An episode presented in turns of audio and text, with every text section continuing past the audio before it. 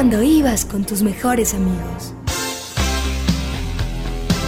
Cuando en la oscuridad diste el primer beso.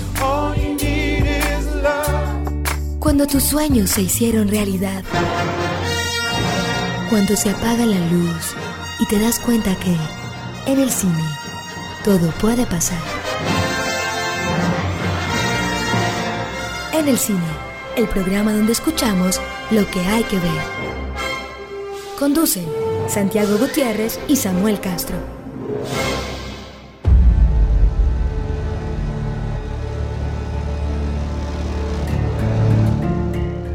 Bienvenidos a En el Cine, el podcast donde ustedes escuchan lo que hay que ver, o donde nosotros, Santiago Gutiérrez y yo, pues, eh, y yo, Samuel Castro, les decimos o les aconsejamos eh, cosas, películas, series que valen la pena o incluso analizamos algunas que eh, se suponemos que todos han visto para verlas desde otro punto de vista. Hacemos muchas cosas en este podcast y ustedes deciden en cuáles los acompañamos.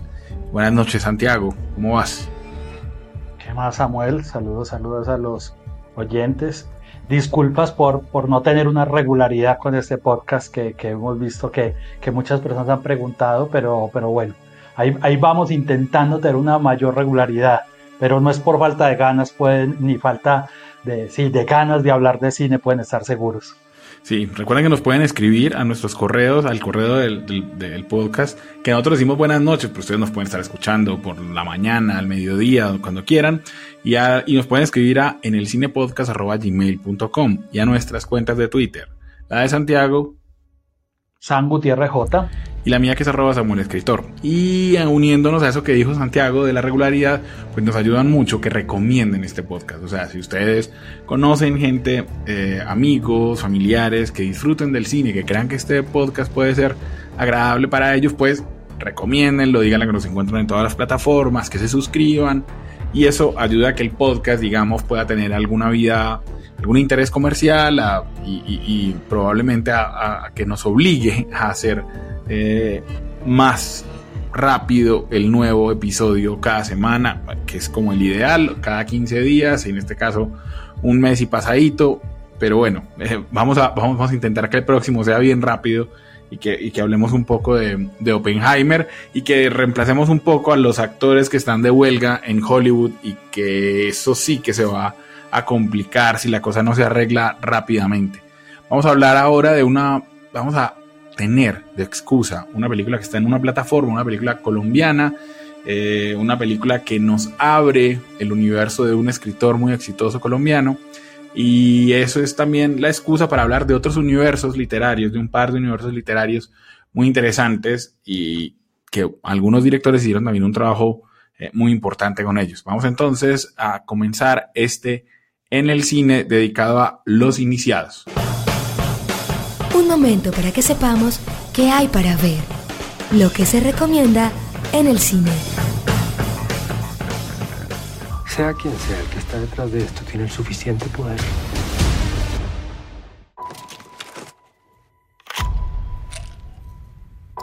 Yo al psiquiátrico no vuelvo. Es una ironía en un lugar en donde no para de llover no se pueda beber de esa agua porque envenena. Bueno, Santiago, Los Iniciados comienza como una película, digamos, que se puede ver en, Amazon Prime y que creo que se llama Los Iniciados porque no hay un, no hay un libro de Mario Mendoza, que es el escritor colombiano eh, en el que está basado, digamos, los, los personajes principales de esta historia. No hay un libro, no hay una novela que se llame Los Iniciados, porque me pareció que justamente eh, lo que está, casi que los iniciados somos nosotros. O sea, eh, la película lo que busca es eh, iniciarnos en este universo, digamos, urbano, que mezcla un poquito de todo, que es muchas cosas, de lo, de lo que vamos a hablar de, de Mario Mendoza, y que tiene la suerte, digamos, de ser una digamos que una puerta de, de entrada interesante, interesante, con, algunos elementos mejores que otros, de los que ya hablaremos, eh, y con un protagonista como Andrés Parra que le ayuda mucho a que la película funcione, porque yo no estoy seguro de que si, si no fuera él el actor, eh, la película eh, lograría, digamos, llevar los cometidos dramáticos o narrativos a, a, buen puerto. ¿Cómo la viste para que empecemos a desarrollar un poco todas estas ideas? Sí, sí, creo que el primer punto que hay que decir es ese para quienes son seguidores de la literatura de Mario Mendoza. Eh, Mario hace aquí también de productor ejecutivo y creo que ese es su principal o, inicial criterio a la hora de asumir esto es alejarse de sí mismo. Eh, entonces hacen, digamos, un poco un mix, una historia eh, de cuatro horas de Mario Mendoza, Lady Masacre, La melancolía de los feos, Diario del fin del mundo y Aquelarre. Eh, se juntan, digamos, elementos de esos cuatro personajes. Eh, asumen, digamos, los hermanos Orozco eh, ese reto. Ya pues Juan Felipe Orozco, hemos visto su trabajo en Al final del espectro, en fin, que creo que, que, ha sabido desarrollar una carrera con un estilo propio. Y los créditos de guion de Nicolás Serrano y Carlos Esteban Orozco. Eh, Serrano que estaba en Distrito Salvaje, Robo del Siglo, Frontera Verde, muchas de estas series de las plataformas que hemos visto últimamente. Eh, para empezar, hay que destacar la, la, factura técnica que tiene la película.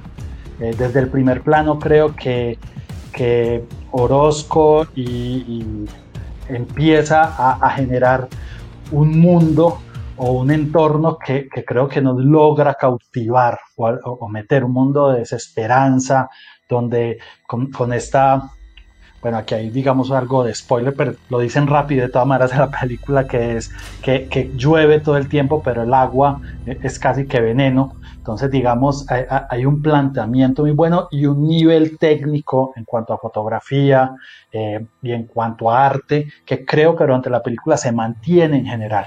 Se muestra una Bogotá que puede ser una ciudad muy universal, una ciudad, digamos, gótica, eh, es una película que habla de la condición humana, de los límites morales, de la identidad, eh, toca un poco temas tangenciales como el periodismo, el personaje eh, del que hablaba de Andrés se llama Frank Molina, es un periodista, de la salud mental, que creo que es un tema que también tangencialmente creo a mí me quedan debiendo un poco, y, pero lo asume digamos con dignidad a pesar de ser digamos basado un poco en un autor eh, que hace, digamos, una, una narración muy estilo cómic, que eso a veces termina por ser superficial un poco la historia y también de caer muy enfasado, digamos, en, un género. Claro, es un, es un cine negro, neo, no, noir, si querés decirlo, eh, y, eso tiene sus riesgos, porque claro, el, el, género a veces te lleva al cliché. Aquí, digamos, se pasa con ciertas, pero empiezan algunas falencias que, creo, Samuel, que podemos empezar a desarrollar. La primera que quisiera decir es que creo que no todo el casting está tan efectivamente hecho como el de Andrés Parra. Ahí te interrumpo porque ese es el, principal problema que tiene la película. quiero agregar a lo que dijiste que sí, es un mundo creíble.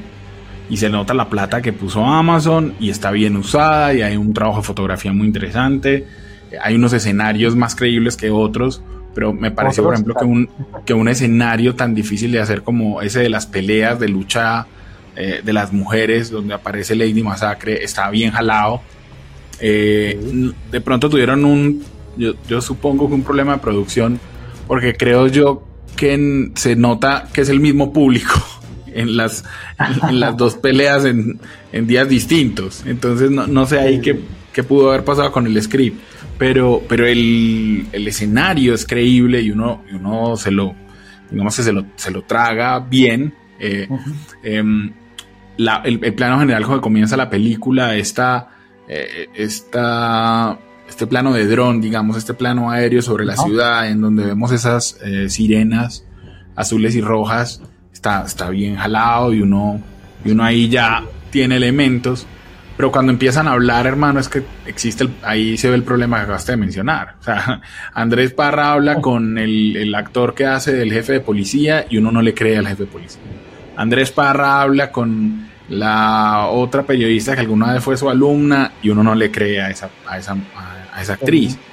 Es como, ¿Y cuál es el problema de no le cree? O sea, ¿por qué no le cree? ¿Es un asunto de actuación?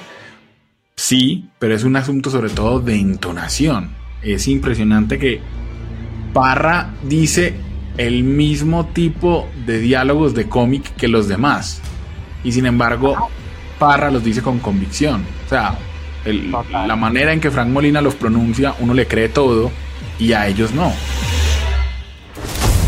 Se está desapareciendo la gente en la calle. Primero tengo que hablar con Frank Molina. Con ese periodista borracho. En el momento en que nos demos cuenta de esto, será tan tarde que estaremos viendo nuestro cuerpo explotar violentamente. Exacto, sí, creo que es el tono del guion que estos actores eh, secundarios no logran engancharlo. E incluso creo que no a, otro nivel el personaje que hace Juan Pablo Urrego, que es un excelente actor, que es uno de los mejores actores acá, que ha tenido mucho recorrido, tal vez un poco sobreexpuesto y, se ha vuelto como un actor muy genérico para cierto tipo de, papeles, pero creo que aquí tampoco era el casting adecuado para Juan Pablo Urrego, creo yo. Pues pienso yo desde mi subjetividad. Yo, no sé si de pronto es el guion de, Juan Pablo que le da muy poquito de dónde agarrarse, o porque este me pareció es que estaba actuando en piloto automático un poco. O sea, que, que, no era el, el, man que nos tiene acostumbrados, que incluso en secundarios lo hace muy bien. En, se me ocurre el secundario que hizo en Primate, por ejemplo, la miniserie. Eh, que, que, no es el más, pues que no es un personaje tan importante, pero que lo hace con convicción y uno le cree todo. Aquí es como, sí, ha sido un político, pero entonces el, eh, qué personalidad le damos, eh, hay un giro ahí en el guion que tal vez por eso él no supo cómo agarrar esa ambivalencia, pero al final es como que funciona Parra, funciona Patricia. Patricia Tamayo funciona, creo que el personaje meritamos día funciona Cao, aunque sea amigos, no sé si a ustedes también les pasó que era imposible no, no recordar su villano en La Mujer del Presidente, que obviamente por ser una serie larga tenía mucha más profundidad. Eh, creo que aquí el villano, y incluido Urrego y Cao, desde el planteamiento no tienen unas eh, capas eh, del cuales pegarles. Claro, Cao también un poco podría decir lo que dice en piloto automático o lo buen actor que es, termina haciéndolo y termina generándote algo, pero, pero también siento que el guion al, al, a los antagonistas mm, no les dio muchas herramientas, no, no, son personajes muy planos a pesar, y mejor dicho, infieren cosas, del personaje de Jorge Cabo, por ejemplo, infieren que tiene un problema físico, infieren que tiene unas cosas en el pasado, pero, pero nos quedamos como viendo. No sé si lo que se pretende es que sea el comienzo de un arco que, que nos lleve a varias películas, pero digamos, nosotros aquí no podemos analizar lo que no ha pasado. Aquí yo, tengo, yo tengo entendido, Santiago, y puedo estar equivocándome, pero tengo entendido que sí tengo entendido que se hicieron, no sé si, no sé si otras dos, o por al menos otra película, y se filmaron, digamos, de corrido, supongo, para, por asuntos económicos. Y digamos que eso, eso salva unas cosas. A mí, por ejemplo, iba a decir en actuación que a mí me parece un buen descubrimiento el de Aria Jara, la que hace, la actriz que hace de Lady Masacre. Es su primera experiencia actoral y me pareció completamente convincente. En un papel muy difícil de una mujer aguerrida, eh, en su parte, en la parte romántica con el personaje de Urrego, le creemos también en la parte de guerrera del ducha libre, eh, es creíble. No sé si fue Santiago que, ya que estamos hablando de los universos literarios, se concentraron mucho en que el universo, en eso, en meterse en el universo literario y dejaron, y descuidaron un poco como la trama misma de, la, de esa primera película. O sea, eh, tendría que haber sido redondita, y, no lo logra completamente. Hay una trama, sí, funciona, pero en un momento nos despegamos un poco de los personajes, nos dejan de importar menos Parra. Y lo que vos decís, el, elemento de, la enfermedad, de la bipolaridad, está manejado ahí eh, más o menos desde lo, desde lo actoral, desde las herramientas dramáticas que, nos dicen cómo actúa el personaje de Frank cuando tiene una de sus crisis. Hay ese, ese, por ejemplo, ese elemento es importante, porque si leyeron la, la entrevista con Mario Mendoza en la revista Bocas, eh, Mario ahí habla de que su propia mamá tuvo una, eh, eh, fue, fue bipolar y tuvo, digamos, muchos episodios en los que tenía que entrar a hospitales psiquiátricos y por eso para él es un tema importante. Entonces, no, no sé qué tanto eso inspira esa, esa enfermedad en Frank Molina, pero debería haber sido tratado un poquito con más rigor, me parece a mí. No sé cómo lo viste más vos. Que, más que rigor, creo que más teatralidad. Tal vez sí. O sea, no conozco en detalle la enfermedad de la bipolaridad, cómo se expresa, pero el espectador necesita un poco más.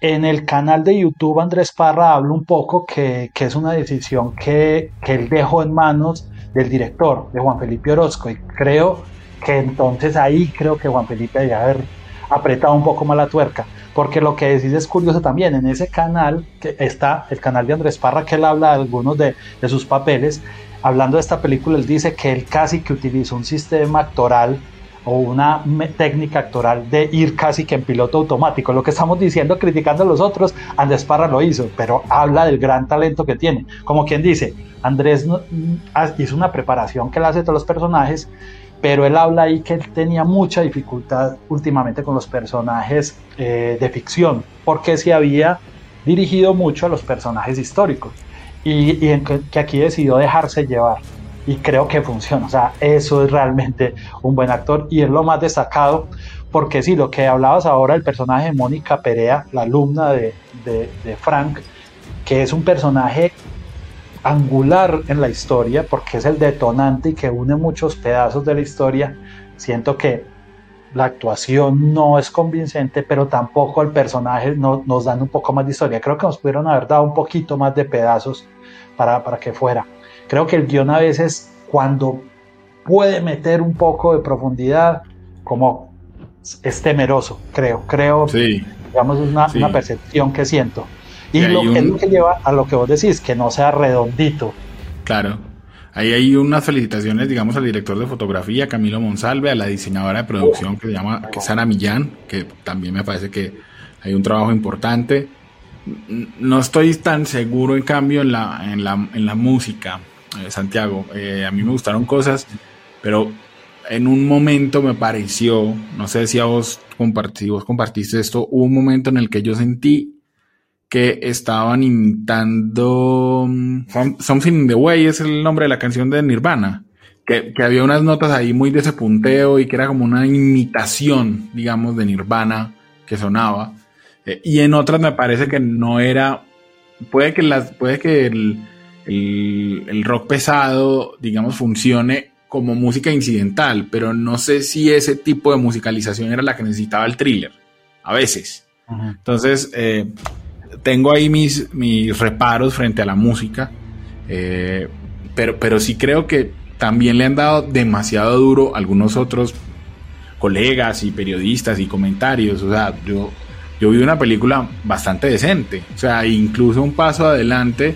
frente al Saludo al Diablo de mi parte, que era la película anterior de, de Juan Felipe. Lo que pasa es que, otra vez, eh, ah, está, está mal que uno diga como que de excusa que hay poca experiencia en esto, pero nosotros no somos, eh, llevamos muchos años sin hacer cine de género y yo Ajá. creo que hay muy poquitos modelos a comparar y, y no sé, y, y creo que fallan cosas ahí, pero, pero que no es una película eh, tan terrible como mencionan algunos. No, completamente de acuerdo. Para, tiene, para empezar, Samuel, tiene un- una factura muy decente en algunos aspectos en los que siempre nos pelamos en el cine colombiano, que es calidad del audio, en, digamos, en calidad de la fotografía. Es una fotografía en general muy bella y con unos retos eh, importantes, o sea, con unos ángulos propositivos, con unos desenfoques que también tienen una intención narrativa importante. Me parece muy buena la idea de generar a partir de este universo de Mario Mendoza lo que puede ser eh, diferentes historias. También generar a partir de Andrés Parra como personaje eh, eh, lo que puede ser un cine de género que aquí hemos hablado varias veces que puede ser un buen camino para algunos cineastas colombianos y que pues aquí los hermanos Orozco, Juan Felipe se arriesga abrir camino y creo, creo que sale, sí, un, un, producto imperfecto, pero, pero un producto digerible, diría yo. Sí, eh, me- me- a mí me gustó el, como una, esa toma en las postrimerías del, del- de la película que me, pareció pues casi calcada y creo que es un homenaje a, Sin City de Robert Rodríguez. Me gustó, creo que, por ejemplo, para ser unas de cal y otras de arena, me parece que le faltó producción. La producción que sí tuvo, que sí tuvieron las peleas, le faltó producción eh, al, al, cóctel en el que se desarrolla eh, la, la, secuencia, la penúltima secuencia. Eh, ahí está muy encerrado todo. Eh, habría que, no sé, no, no, no me convenció, aunque entiendo que, por supuesto, estamos hablando de una ciudad encerrada por el clima, por otras pestes, por unas cosas así, pero no sé, esa, esa no me convenció del todo. Estoy de acuerdo con el resumen que haces vos, creo que es una película que eh, deben ver nuestros oyentes. Está en Amazon Prime, Mm, mírenla con atención, miren a ver qué les gusta, nos escriben, nos dicen con que están de acuerdo, con que no, pero funciona como puerta de entrada al universo de Mario Mendoza. O sea, dan ganas de saber qué sigue pasando, qué sigue pasando con Frank, y eso ya es un, eh, digamos que es un, es un alivio frente al, a, a que la obra de Mario Mendoza es muy popular y permite que a lo mejor la segunda parte pues nos siga entrando a, un universo que, está por explorar. Esto no tiene nada que ver con un ataque maníaco. Yo estoy viendo las cosas con claridad.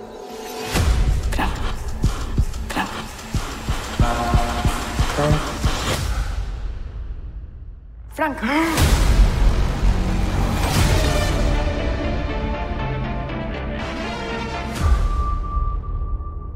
Vamos entonces a hablar de otros universos literarios que también han sido explorados por el cine, con, por supuesto, con mayores presupuestos, con, pero también con mayores retos, y cómo los asumieron algunos de esos directores que tuvieron que lidiar con una obra importante, comercial, con muchos fans, como así como la de Mario, y por eso son las comparaciones que hacemos en este episodio. Nuevas viejas películas. De los nuevos clásicos se habla en el cine.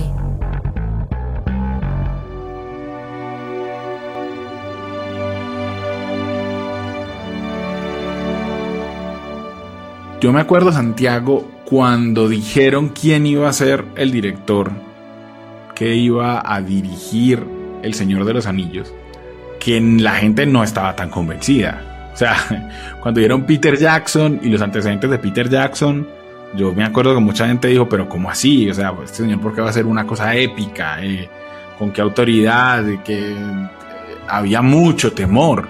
Y, luego cuando salió el asunto de van a filmar varias eh, al mismo tiempo, todavía más, pues que la cosa estuvo preocupante, se hacían apuestas de cómo iba a funcionar, de si eso estaba bien me acuerdo que, fue así. ¿Vos qué recuerdo tenés de, cuando viste El Señor de los Anillos y esa, esa primera comunidad del anillo? Sí, claro. O sea, a ver, para, para empezar, recuerden que también como hablamos ahora, que, es posible que hayan hecho aquí con Mario Mendoza, pero, pero a un nivel colosal, se grabaron de corrido las tres películas. Entonces, digamos, no había manera de, de si se equivocaba en la primera con Jackson, vamos corrigiendo, un poco como hicieron con otros universos cinematográficos que han preferido dar diferentes alternativas en los directores. Eh, claramente, o sea, y, pero igual que director podía estar, ah, digamos, al nivel de, de, una obra que primero tenía muchos fanáticos y, segundo hablaba de un, de un mundo eh, inexistente. O sea, tal vez un Spielberg están esperando o, una persona que tendría, pero creo que fue una decisión al final muy acertada porque pues Peter Jackson, la historia de Peter Jackson ya se narra a partir del Señor de los Anillos y creo que le dio, digamos, una, una, una capa un poco más íntima también a la historia y no simplemente quedarse en, en una descomunal propuesta de, llena de efectos especiales, que, digamos era, es el peligro que hubiera podido haber ocurrido con, la obra de Tolkien al, llevarla al cine. Eh, esto obviamente generó un montón de éxito, pues, ganándose incluso premios de la academia, ganándose el apoyo de la crítica y teniendo pues unos, unas cifras de, de taquilla pues impresionantes. Pues creo que a la hora de hablar eh, hoy de un universo cinematográfico, creo que a gran parte de la audiencia piensa en El Señor de los Anillos. Sí, y es que yo diría que, que lo que hace Peter Jackson es muy inteligente porque hay muchas decisiones muy acertadas en, el proyecto de Peter Jackson. Eh, el hecho de que utilizara Nueva Zelanda, pero le sacara el jugo a todos los escenarios naturales, para que entonces tuviéramos esta tierra media mm, que se veía inexplorada, que era un escenario que, que aunque era, digamos, de inspiración medieval, se supone que era lugares que no se parecían tanto a la tierra verdadera, pues a nosotros, no es un, no es un mundo que exista, o, ni es una época que exista. Entonces eso, eso permitió, digamos, una credibilidad grande, porque no hay...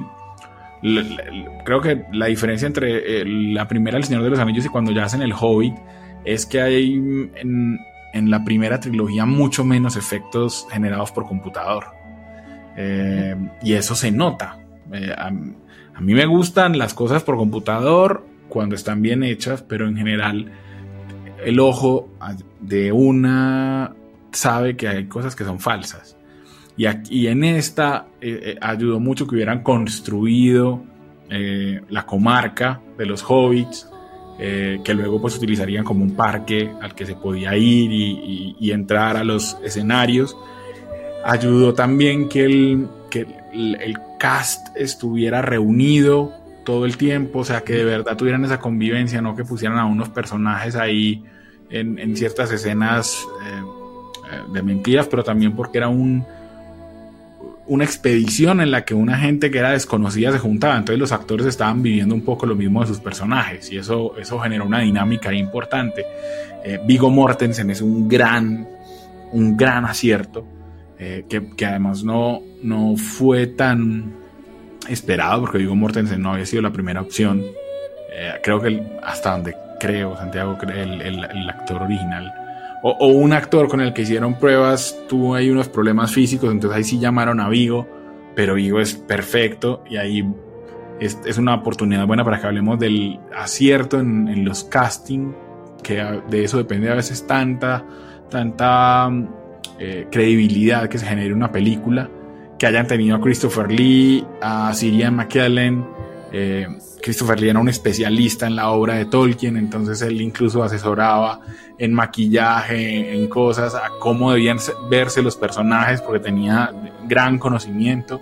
Pero también hay unas decisiones en el guion muy inteligentes. Yo, por poner una que se me ocurrió pensando en este programa, y es que todos abrimos, el, los que hayamos leído El Señor de los Anillos, abrimos y leemos esa, esa especie de poema de un anillo para dominarlos a todos, un anillo para no sé qué. Cuando el prólogo lo hacen real, o sea, esas palabras pudieron haber sido aparecido solamente con letras en fondo negro. Pero cuando él pone a los tres reyes elfos, a los, eh, a los reyes en, eh, enanos, a no sé qué, y finalmente a un anillo para dominarlos a todos y eso hace una representación gráfica, visual de eso.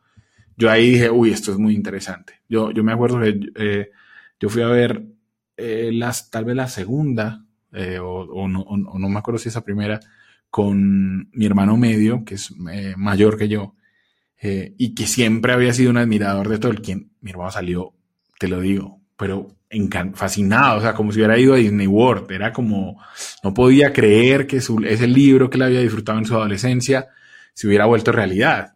Era, muy bonito ver la cara y ese era el efecto que generó una transposición, digamos, al cine que fue realmente muy exitosa.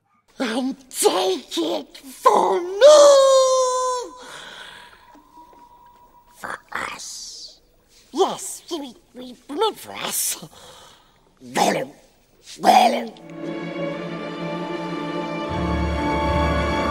y otro de los aciertos es que hay actores famosos, pero no actores tan famosos para super, que es digamos uno de los retos grandes cuando se quiere traspasar una obra literaria y un universo, en este caso, al cine. Siempre, siempre pienso o menciono la entrevista de García Márquez que decía que él no había querido nunca hacer Años de Soledad para que Aureliano Buendía no tuviera la cara de Anthony Quinn.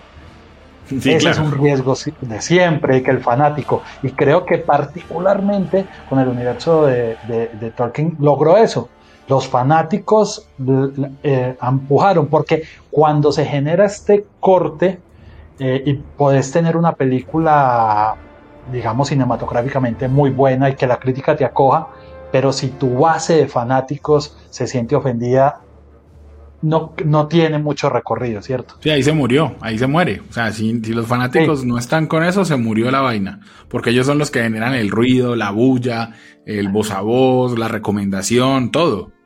Exacto. Y Samuel, creo que eso pasó con el segundo ejemplo que, que hablamos, que es eh, la señora J.K. Rowling y su universo cinematográfico ahora llamado Wizarding World o Mundo Mágico, que es basado inicialmente en las películas de Harry Potter.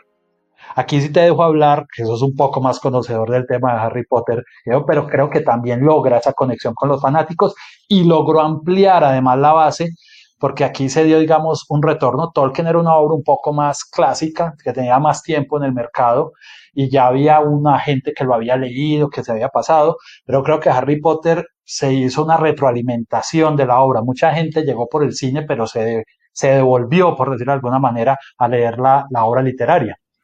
No, venga, entonces esto merece eh, el universo de Harry Potter. A, mí me parece que merece un poquito más. Venga, metamos cortinilla y digamos un poquito de, de la música maravillosa que hizo John Williams para eh, las películas de Harry Potter. Fellini, Spielberg, Bergman, Norton, Lucas, Fincher, Cruz, Bardem, los protagonistas en el cine.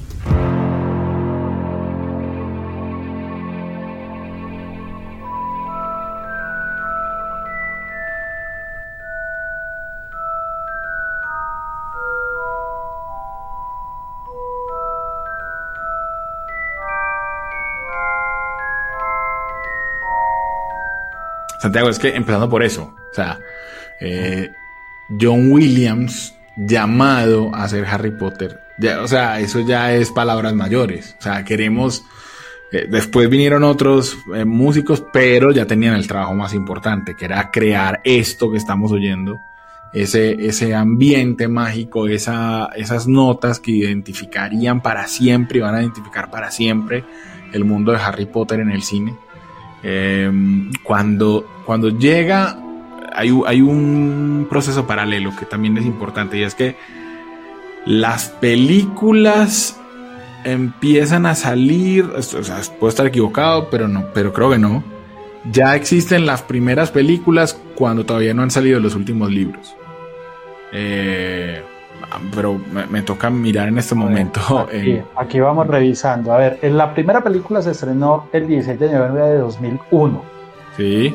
Esa fue, fue la, la, primera película. Y ya te voy a decir las obras.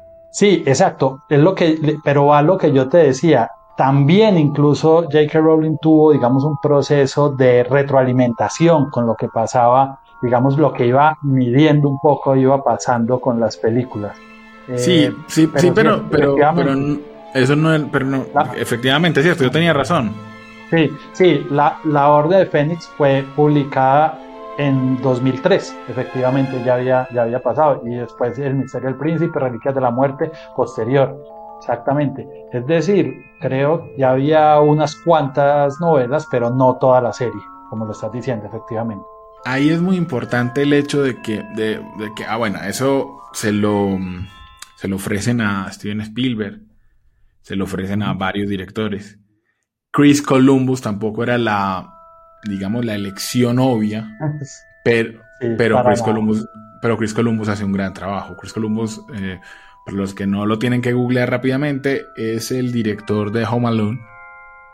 Y, y creo yo, Santiago, que Chris Columbus hace un... O sea, tiene muchos aciertos, empezando por el casting, empezando por la manera en que logra, eh, digamos, eh, captar el espíritu de, Harry Potter. J.K. Rowling es una eh, escritora muy inglesa, con muchas... Aquí se van a ofender pues los fans ultras de la literatura, pero con muchas cosas, con ese sentido del humor, digamos, de Dickens, de Roald Dahl un poco. Entonces, eh, no era fácil lograr el tono para que no pareciera una película para niños bobos, ¿cierto? O sea, en, Harry Potter desde el comienzo hay terror, hay muerte. Ella escribió unos libros donde pasan cosas terribles y pasan porque así es el, universo y, claro, se va oscureciendo. Pero no es que nos, nos sorprendan, no es que al principio sea todo paz y amor y el, y el camino de, de, el camino amarillo para ir a Oz. No, es, es, es que Harry, recuerden que Harry es un niño recogido, que vive bajo de unas escaleras, que lo tratan mal.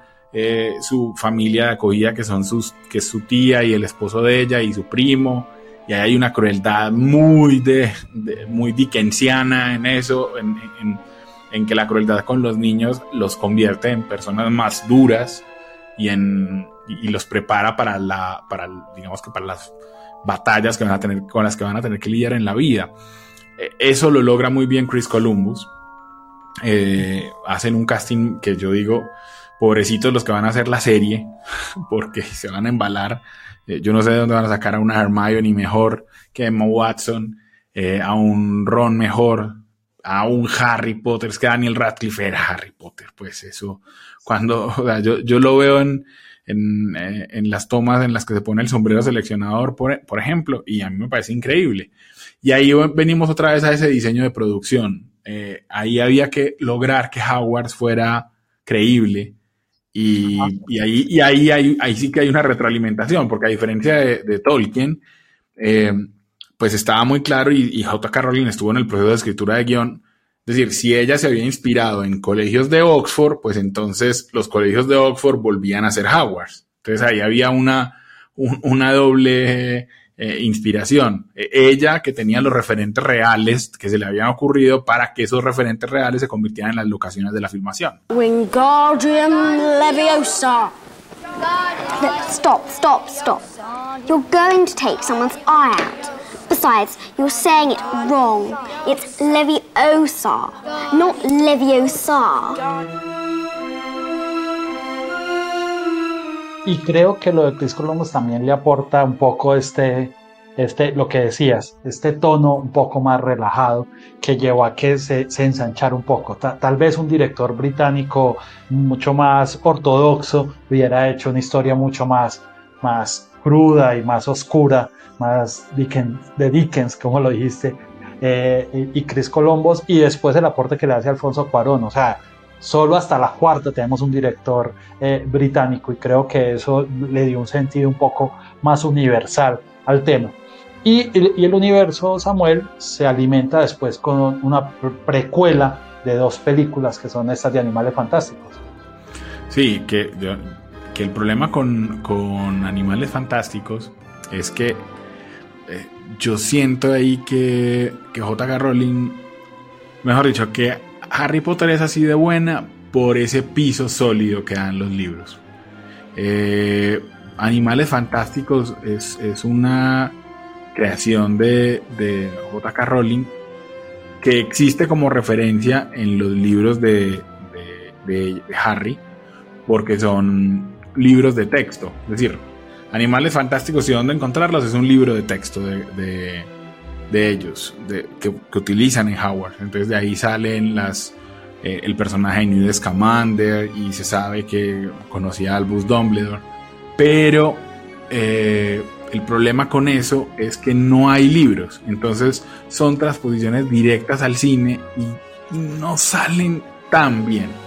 Eh, solamente te iba a corregir, era que, que son, ¿cuántas películas? Creo que son tres películas porque están eh, Fantastic, eh, Animales Fantásticos y dónde encontrarlos, que es del 2016, ah, luego sí.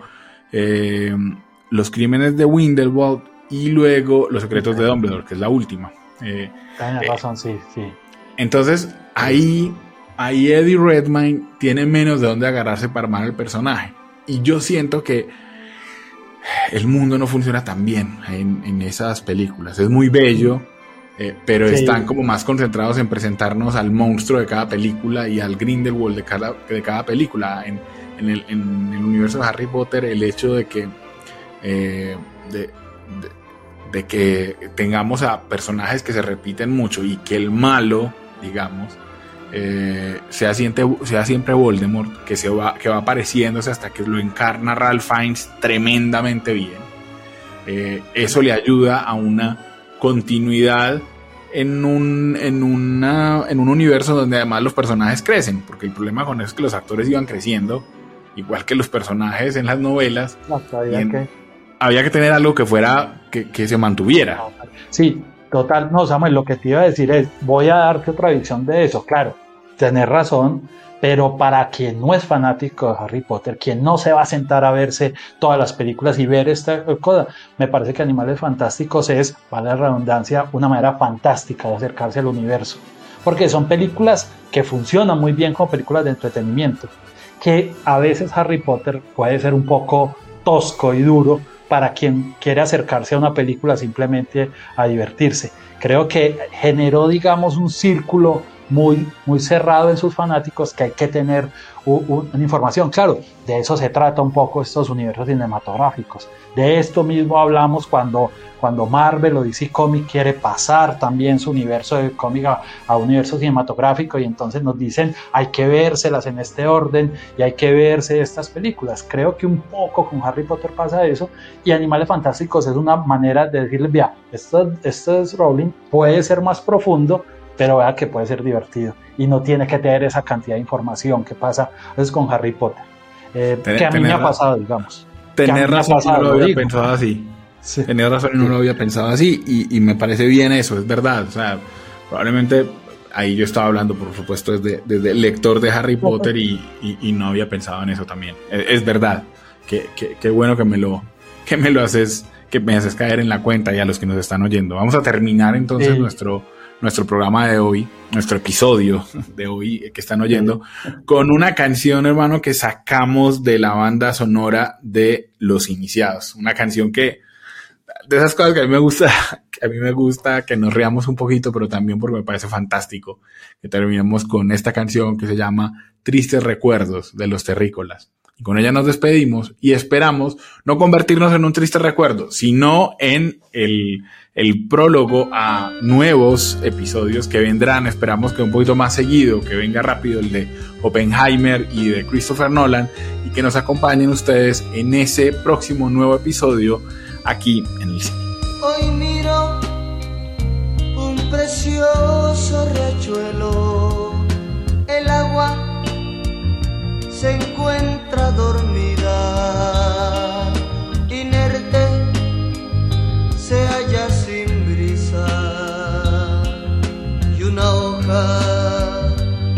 que cae se moja. Así se encuentran mis ojos bañados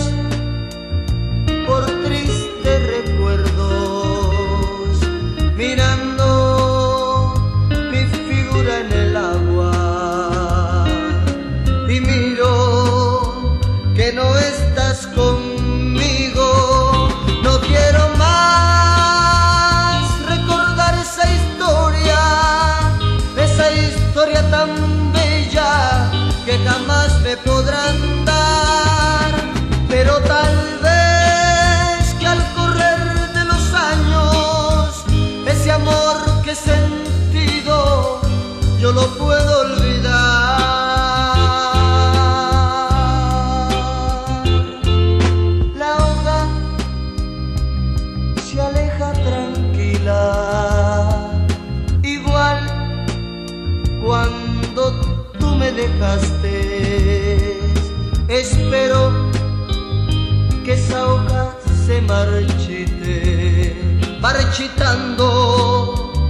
también tu presencia.